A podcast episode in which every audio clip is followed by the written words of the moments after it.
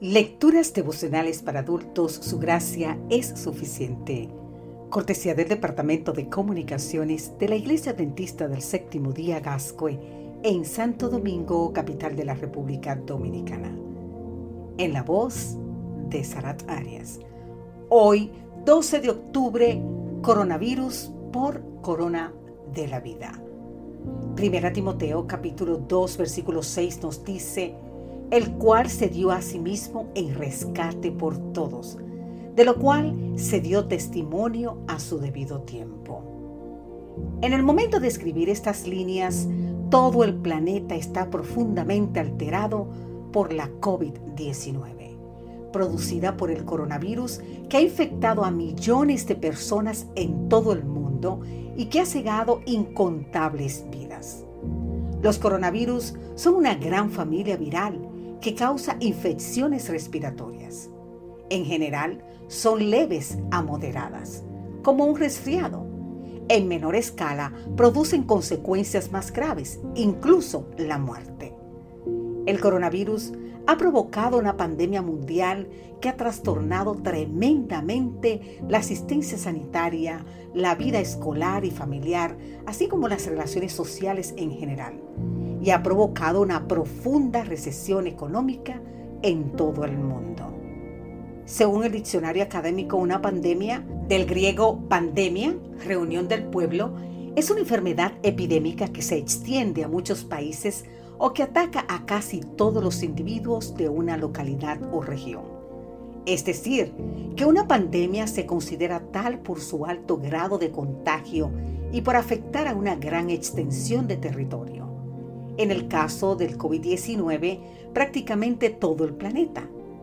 La viruela es considerada la pandemia que más muerto ha producido en toda la historia. Las 10 mayores pandemias entre las cuales se destacan las de la viruela, del sarampión, la del SIDA provocado por el VIH, virus de inmunodeficiencia humana el tifus y el cólera, se calcula que se han provocado directamente un total de más de 700 millones de muertes.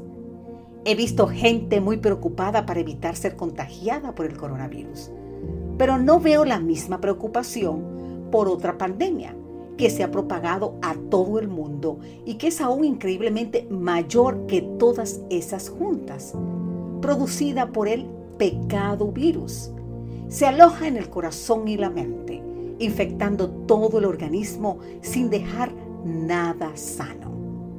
¿Por qué extremamos los cuidados por mejorar o extender la vida presente?